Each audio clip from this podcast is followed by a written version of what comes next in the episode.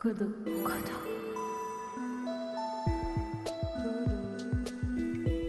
Kodo. Kodo. Aujourd'hui, au micro de Kodo, on met à l'honneur Cyril Hanap. you know when you open a camp, but you never know you're gonna when you're gonna close it.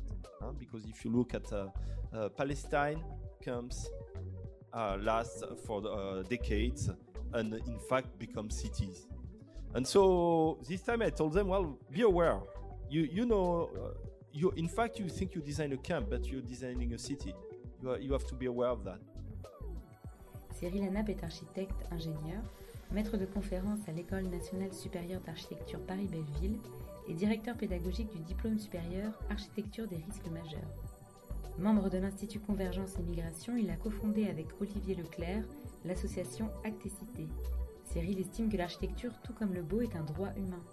Il revendique que chacun a le droit à un environnement de vie digne, épanouissant et émancipateur. Selon lui, les camps de réfugiés devraient être considérés comme de nouveaux quartiers urbains et conçus selon les mêmes lois des États dans lesquels ils se trouvent.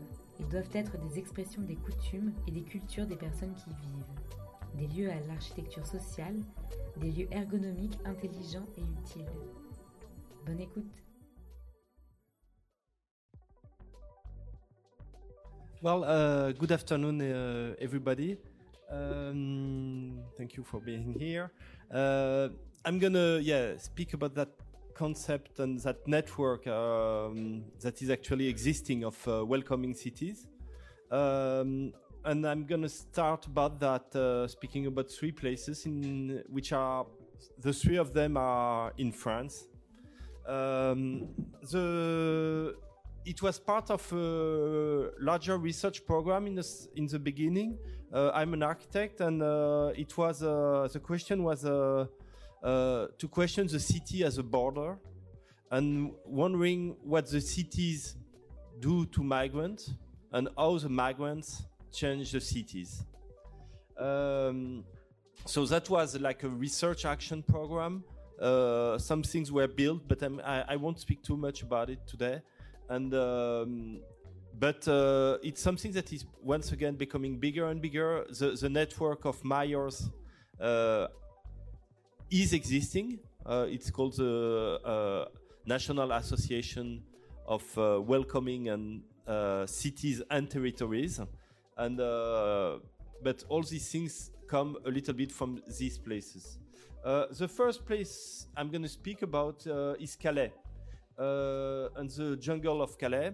Uh, the question was okay, so here you have uh, England, here you have Calais, here you have Dunkirk, and um, in fact, we're going to speak about two places, but you have to know that there were many jungles actually, uh, even if many of them were really small. But uh, each time there was like a, a, a gas station where people could uh, try to sneak in uh, in, uh, in in trucks. Uh, you will have some so, some camp. Uh, the jungle of Calais was located in a in a very strategic place. Uh, I didn't make this map. Uh, it comes from the Le Monde newspaper. But if we look closely at th- this is the city of Calais. This is the motorway uh, which goes all along the the, the, the north coast. So basically, it goes uh, to Holland and to um, and to to Britain to to, to Brittany uh, on the other side.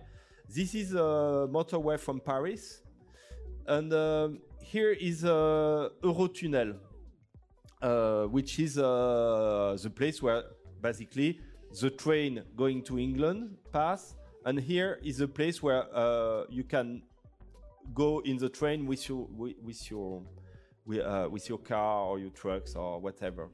In the beginning, there were many jungles in Calais uh, and a squat. Uh, so, I mean, this is the first way. Uh, you know, this was a, a small jungle in a wood. Uh, this was the front of a church. This was a big squat in an old factory. This was a jungle that was located uh, next to the entrance of the Eurotunnel um, uh, station. But the question was uh, that there is already like an urban question which is there, uh, meaning that you have many places that are located inside the city and uh, all over the city. And I mean, th- this way was like people in the city could not ignore what was going on, and obviously, the the the, the let's say the, the, pres- the presence of migrant was something alive in the city.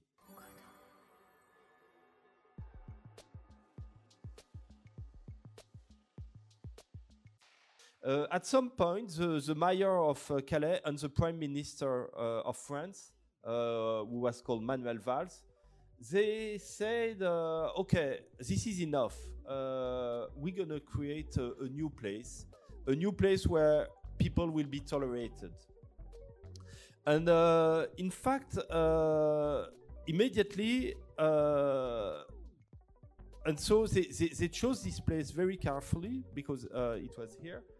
And uh, this place was also located carefully because it was next to the motorway going directly to the port, and uh, basically where people could try to, to, to go to England.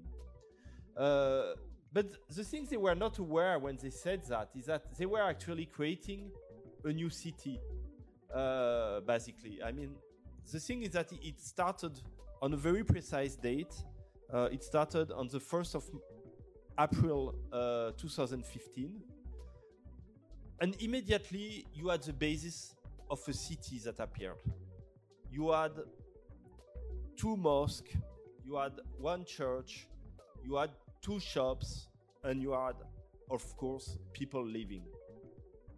Uh, and we're gonna look at that a little bit more closely uh, because, in fact, the idea uh, was that um, this place was a, a an uh, urban place. It was a new neighborhood. It was a new neighborhood which was not connected to the to the historic city of Calais, but it was a new neighborhood which had a lot of nationalities, a lot of people, a lot of people with different scope, uh, a lot of people uh, coming from different background, because you had of course refugees, but you had all the helpers, uh, you had actually also some uh, refugees that didn't want to go to England because this place was actually the less bad place, or I don't know how to translate that, but it, it, it, was yeah the less bad place to be in France, um, and so that's why we we we went uh, many times. I, I, I went there uh, uh, tens of times but uh, we, we did two campaigns with, the, with my students uh, to make a survey of the city. A survey, and this survey was dedicated to many reasons. Uh, this survey was made, um, first of all, to give a face to the place. Because in all the newspaper, in the political uh, speech, this place was just like a, an horrible slum. And when you say an horrible slum, everybody imagines uh, garbage basically and also the pictures that were in the newspaper were also always showing like places of mud places of a big problem and so basically everybody was imagining this place just had to be destroyed and the idea was that actually when you were there you could feel a very high level of urbanity you, you could feel a very high level of solidarity of course, the situation was really bad. I don't say it was good, but there were things happening there that are not happening in the normal city. Uh, once again, these things about solidarity, and also, as we're going to see, things about architecture that very often mayors would like to have in their city were happening naturally there. We'll come back to these two plans in a second, but no, I just saw, show you uh, two times. So this was in October 2015. At that time, there were 7,000 people living there. And uh, you could see that already uh, this plan is looking uh, like uh, any like uh, any European city plan. And there were a lot of neighborhoods that we're going to explore a little bit after. there was that main street with a lot of shop. We're going to see just after what these shops were. Uh, and there were all those neighborhoods scattered with uh, many facilities that were different. This was, for example, a theater. Uh, I've seen that actually uh, it's a theater that uh, you, you, you, you're going to see uh, yeah, yesterday and tomorrow. The Good Chance Theater was uh, was already there. these were like meeting place. There was a, like a, a, parliament. There were cafe. There were an hospital.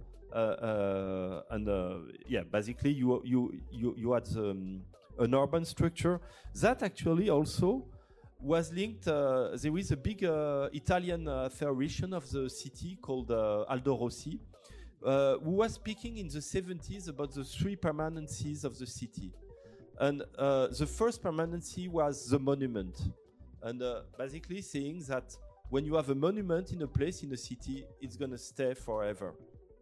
the second one will be the, the, the, the roads. The same thing in an historical city when a road is, is, is, is, is on the ground, it will stay forever, even if in the beginning it's a very shallow path, uh, even an animal path. And this was the case actually because in the beginning there was absolutely nobody here, but all the little paths, little by little, became street. And the three, third permanency is a housing, housing zone. And once again, this zone were totally permanent. Rendez-vous sur le site Codotalks pour découvrir le document présenté. This plan, uh, so is sorry, in, in October 2015. Um, this one is in March 2016, six months later. Big change happened. Big change happened. How come this change happened? Uh, we are in France, uh, the country of uh, rationality. And uh, the prime minister of then uh, said, uh, "Well, okay, this jungle is a slum. This jungle is garbage. We have to do something, and we're gonna do something really nice, totally perfect, going with all the French norms about thermal regulation, housing regulation, handicap regulation, all the, those things that the architects knows very well." And he, he, he, he, he, put a lot of money. He asked somebody to design this place, and I don't know who is this somebody. Five years after, I still don't know who that person was. Uh, but he designed this very wonderful place here that you can see with that very interesting map that I just this place opened, uh, I think, uh, on the 15th of February 2016. That same day, uh, that same prime minister was in the very south of France, in a place called Rivesaltes. Rivesaltes was a big camp in France that was first uh, an army camp, that was then a camp uh, where Spanish refugees of the Civil War came. It was then a camp where Jewish were uh, put in jail uh, during the Vichy year, and then when the, the Germany took uh, all over France, it was then a place where Germans were, and basically it was the biggest camp, concentration camp. I have to say the word. It was a concentration camp, uh, the biggest concentration camp in France, and actually it worked until like 10 years ago because then they put African coming, uh, Algerian after the, the civil war and uh, the war of independence uh, in Algeria. Then they put people from the colonies, and then they, they put illegal immigrants there in this camp in Rizal. It was closed, yeah, in something like in 2005. And then they decided to create a museum and a memorial there. And they commissioned the, the very famous French architect Rudy Ricciotti to design a really beautiful museum there and so basically, and the museum opened on the same day, the 5th of February 2016. And of course, Manuel Valls says that day, never, never, never again there will be camps in France. And the very same day, this place was opening. Uh, and actually, uh, I don't. Uh, if you look on uh, the internet about picture about that place, it was something really like surrealistic all these cubes were white cubes, and you had all that alignment of uh, white cube in, in, in, the in the landscape, uh, looking a little bit like a futuristic image of the 70s uh, done by uh, Archizoom and, and, and group of uh, contra utopian architect, Italian contra uh, utopian architect. So this camp opened the 5th of, of February. Big operation Afghan. The city has uh, uh, supported awful uh, transformation since taking uh, the reason of having this place. Manuel Valls said all the south zone is going to be destroyed. Only two of the permanencies of Aldo Rossi will remain. The church here, there was that school here that was uh, uh, dealt by refugees. These two mosques on the road remain. But he said, oh, we opened this wonderful camp, so basically we can destroy all the place. So everybody is stuck. All the people you, which were all over the place, all of, of, of a sudden are stuck in, a, in, in, that northern part. Uh, you have the density is of course much higher. You can observe, uh, or once again, you have the map of uh, a classical Europe, European city. You have this place that has cost 20, uh, 21 million of euros. And the thing is that he opens the camp, and to his big surprise, nobody wants to come in the camp. Everybody wants to stay in the jungle. And it's not because for a question of identity, because they had invented a system that they would not control identity. They will control an inference, but not they had uh, find a way of analyzing the palm of your hand. It was not your fingertips that are used in the Dublin system, it was the palm of your hand. So basically, there was no problem of identity or security. It was uh, people would prefer to live in the jungle. For an architect, that's a big question, of course, because uh, basically, in the School of Architecture, we are all taught to design these kind of places, not really much these kind of places. So since then, uh, actually, many people uh, knowing that change a little bit their mind about architecture. Let's go and explore a little bit the, the, the, the place. Uh, once again, why did we do that survey? To give a face to this place, to this place, to show there were people living there, to show that there was some urbanity in there, show, showing there was solidarity in there, and it was not just a slum. There was also a question about risk. This plan could, that we did, this survey, could uh, did help us to put in place security plan for the place and uh, uh, um, or you could escape in case of fire if an ambulance has to come in or it could get to the any, any places there was a network of uh, uh, water well uh, to to turn to in case of fire and and also basically in, a, in, in the idea that people could find their way, basically. This is like the northern part. Uh, uh, uh, in October 2015, it's not, and the, the, southern part is on, is on this drawing, and there is also another part that we're going to see after. Uh, you can see that the stru uh, urban structure is very different uh, in each of them basically here you had all the restaurants, the shop, the hotel. It was a little bit the entrance. Um, the place was organized very much by communities. Uh, here, where it was mostly Afghan people. Uh, then uh, going a little bit to the south, you had the church, which was here, and Eritrean. Um, the church was linked to the Eritrean. That was more located here. He here you had some Kurds um, here uh, also here you had uh, other people from Kurdistan. Um, and uh, uh, south of here, you, we're going to see it uh, just after, there were a lot of Sudanese. Basically, the place, there were about 40% of Afghan people, 40% of Sudanese, and 20% of other nationalities living in the jungle these are the kind of the survey we did. Um, so basically, we think that uh, architecture doesn't have any sense without the people that live in it. So what I asked my students to do was to do a survey which was both architectural and anthropological.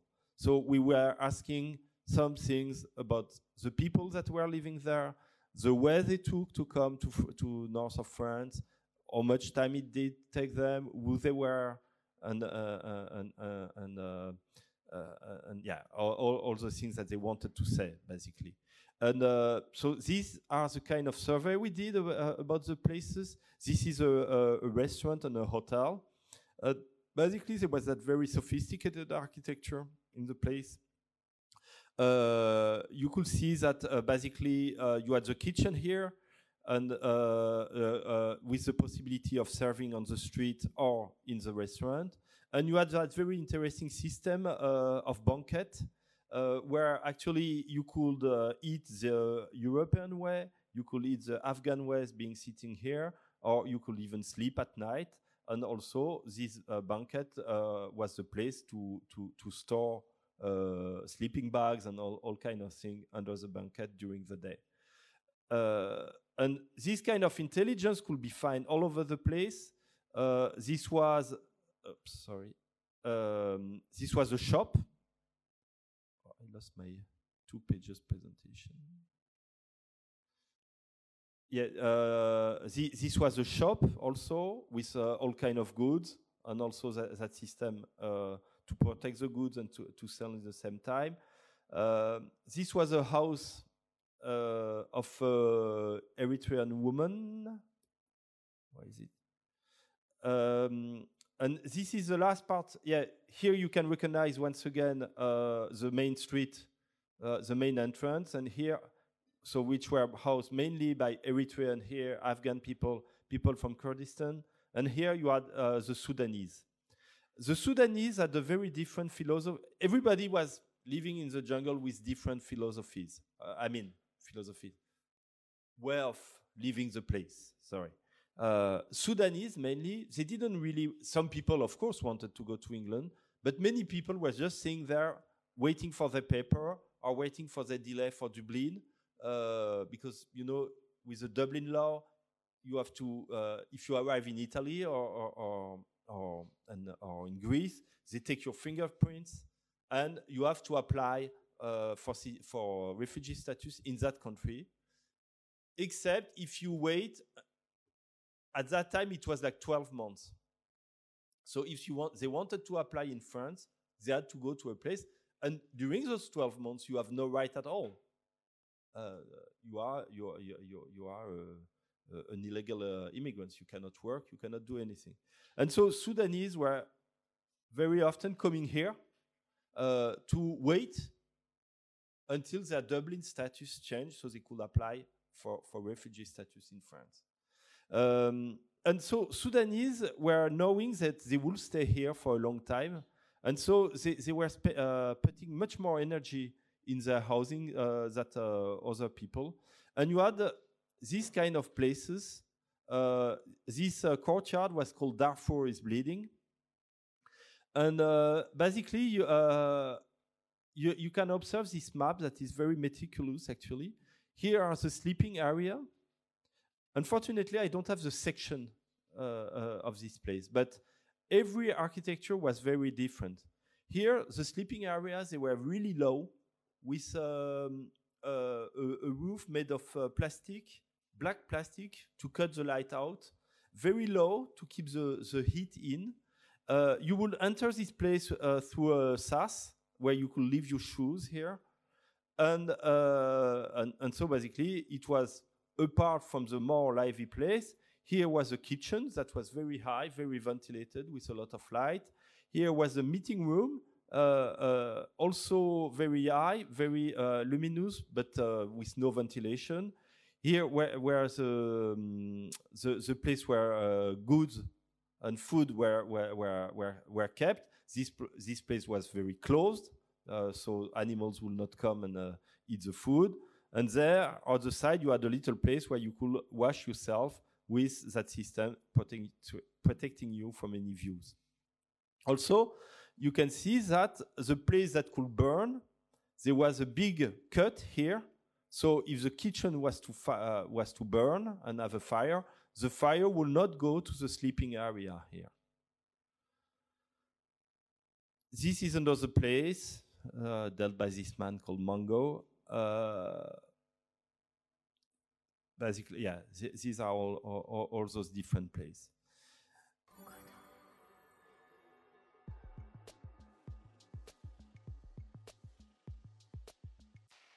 the Calais jungle was basically the, the, product of hostility. Calais is definitely not a welcoming city in itself, or if it is, it is uh, without its, its consent. Once again, the jungle of Calais was at the time the less bad place to be in, uh, in France for a refugee. Um, 40 kilometers away from there, there was a city with a very different set of mind called Grande-Synthe, which is a suburb of, Grand, of uh, Dunkirk. The, the mayor of Grande-Synthe uh, is an ecologist and uh, he wanted uh, to do the best he could for migrants. The thing is that doing the best you can for migrants at that time and is always a very dif uh, difficult question. Moreover, because he had to do it against the state. And that's a very important notion that exists also in Italy, uh, like in places like Riace, and I know there are many cities like that, uh, because basically, usually the housing and uh, of migrants and refugees is a state compet uh, uh, competence. Uh, but the, the places that are confronted to the, to the to the people are cities and territories. And so basically, this mayor wanted to do something uh, to welcome migrants in his city. Uh, yeah, uh, with no no means, almost no means. They were um, when uh, when he opened the camp, there were about three thousand people uh, living in a jungle. But that jungle had a problem. I, I mean, there are things of territories of architectures that are very important and very become very strong in those times. And one of those things is the ground of the place.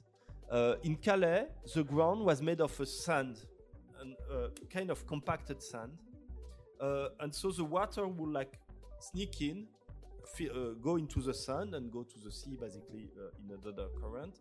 And the sand is also very good to sit a house. Huh? it's the best foundation thing. In Grande-Synthe, uh, we are only 40 kilometers away, but it's very different. It's a polder. Basically, we are under the level of the sea, and uh, uh, and the ground is made of um, how do you say uh, tourbe in French? Um, you know that thing that is also in Ireland. It's like say that again. Pit. Maybe I don't know that word. I don't know the word in, in head. Whatever. but it's a. Uh, the thing is that basically the, this camp had existed for a long time, uh, uh, for almost 10 years, with about 50 people on it. And this was the first camp that was here, very next to the center of the city. And uh, but when there were 2,000, uh, 2,500 people, suddenly there were too many people on the ground, and the ground broke. And so basically everybody was in the mud up to 50 centimeters. So it was for for uh, Doctor Without Border, it was the worst camp in the world. Uh, it was yeah worse than all, would they say? And so the mayor had to imagine something else. Uh, and um, actually, uh, the state didn't want to help him at all. Uh, and he did something against the state with Doctor Without Border. And so he decided to create a camp um, so uh, just to come back to, uh, he, he, he, had to do it in another place. Uh, so the first camp was here, but the ground was totally destroyed. It was impossible to do it anymore. And so another location was chosen, uh, which was actually here.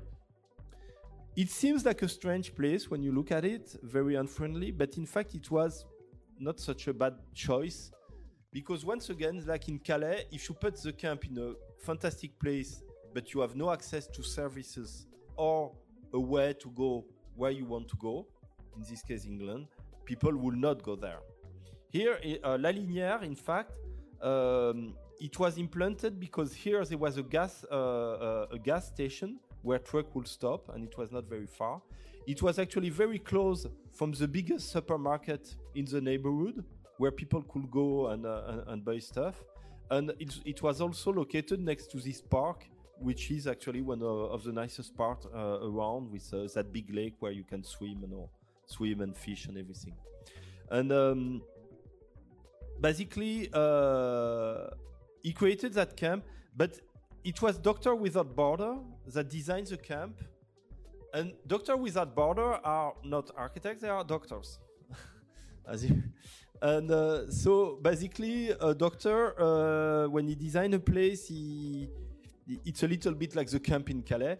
Uh, he put boxes uh, next to each other, and basically, uh, we were there, and we were.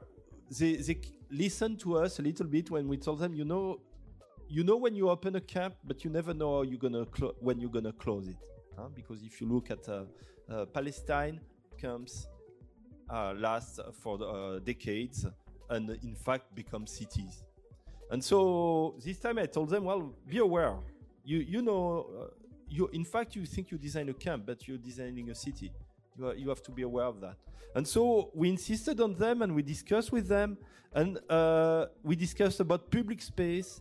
We discuss about um, in the beginning they were just putting uh, houses like that. And we tell them you know for example if you put them in circle like that first you're gonna have a square all of a sudden. And for example if people wants to leave one person can stay in their house and and and, and take care of children of other people or also uh, to check that people don't sneak in the house of each other and you have a beginning of urbanity. Um, you have also all those public squares that we uh, that uh, we proposed, all those public uh, building, common buildings uh, that were actually designed and built by uh, other organization, independent organization, and little by little that city uh, started to emerge. And those little cabins, they were designed by Médecins Sans Frontières.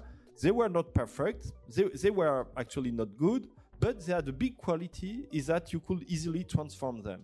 So they were made out of wood, very simple, like here, but very fast. People could enhance uh, uh, enhance the house.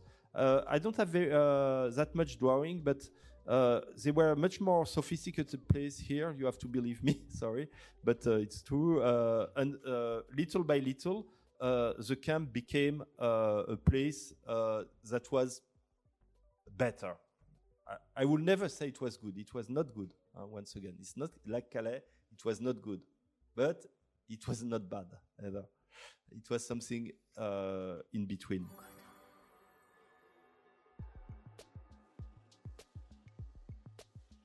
I'm going to speak to you just about a conclusion uh, because we did that research in the end of the day. Because if the camp was not good in, in Grande-Synthe, we wanted uh, we we gathered a lot of uh, searcher of, of uh, researcher researcher and uh, we say okay next time we want to have a guidebook for the mayor who wants to welcome in this city because obviously the problem in Grande-Synthe is that Damien Carême and, and, and Doctor Without Border had to invent something with no keys and so we developed uh, in that research called the welcoming city uh, uh, the way uh, a way so that people could have keys if they are mayor to welcome city people in their cities. Um, and so, yeah, we, we came to those uh, six uh, scenarios um, that actually are kind of new concept for a mayor because they are not in the traditional way of, of doing the city. This first one is about uh, securing slum when you have a slum, of, once again, it's not a good place. But if people are in the slum, it's because they have no better place to be. So unless you have a better place for them to go, and they will go directly actually, uh, and you can close your slum. But if you, as long as your slum is there, is that the they have no better solution. The first thing you have to do is that to, is to improve the slab. So basically, you you you bring services in, you bring toilets, you bring shower, you bring uh, uh, you, you let the municipal service to come and, and collect the garbage, uh, uh, you, you clean the ground. There are a set of things that you can do so the place is less bad to live. And once again, it's not because you do it uh, better that uh, people will stay. People will leave when they have a better place. That's the first thing. Um, this is about building a welcoming neighborhood in the city. Um, so you, uh, this is not a camp. Um, uh, Michel Agier said there are components that make a camp: uh, emergency status, extraterritorial status, uh, exception status. But when you want to, to build a welcoming neighborhood, you welcome you you build a new neighborhood of the of the city which is in the network of the city which is uh, which has multi services where you can do you can work you can you can live you can shop you, uh, and it's a place where people get in that is not closed. You have to design in a special way because things are urgent. So basically the thing is that emergency is not a reason not to think in long term so basically, you design a place, you build it quick, but you you you do it with a long-term thinking. Um, well, uh, yeah, I, I, could go on. Well, this one is about welcome uh, House of Migrants. So uh, the House of Migrants is a house that provides services for migrants, but also for all the people in the neighborhood. Uh, and basically, you bring a service for migrants, but you bring a service to all the neighborhood, and you can structure your your your, your city um, among that. I'm very glad I, I learned recently that uh, a house of migrants. Uh, in the book, there are many examples all over the world, but one opened in Paris uh, last summer, and uh, it's a very interesting place. Uh, near the Cité Universitaire in the south of Paris, a place where actually nothing happened, and migrants can find services, legal advice, places where you can wash your clothes. There, are, there you can take a cafe. The, the, the price is free at the cafe, meaning free you you pay whatever you want, uh, uh, and you pay according to your needs. And uh, also there are performances and spectacles going on, and and basically from there you have a, a, new, a new, way of doing your city. Uh, this one is about squat. Uh, let's say that it's a variation of uh, what I was saying about slums, huh? but squat can be a good solution. And basically, once again, acknowledging it uh, and uh, and instead of saying, well, pe people just leave the, the place, you treat the place to make it better and become a place uh, legal. Well, and uh, yeah, sorry, uh, I, I, I, have no time, so I'm going to stop there.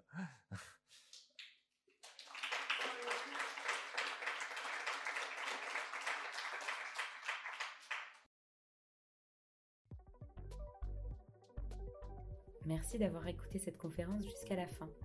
Elle est extraite du cycle Towards Sharing Common Futures qui se tient à l'école des Arts Déco de Paris. Pour retrouver les documents, les PDF, images ou vidéos présentés lors des conférences, rendez-vous sur codotalks.com. Vous y retrouverez également les autres conférences du cycle. Si le podcast vous a plu, parlez-en autour de vous et mettez-nous un maximum d'étoiles sur vos applications préférées. On se retrouve aussi sur les réseaux sociaux at Codotalks pour découvrir les intervenants et les prochains rendez-vous inédits. Merci à toutes les personnes qui ont participé de près ou de loin à la réalisation de ce podcast. Vous êtes incroyables. Et surtout, n'oubliez pas de partager le savoir et reprenez connaissance.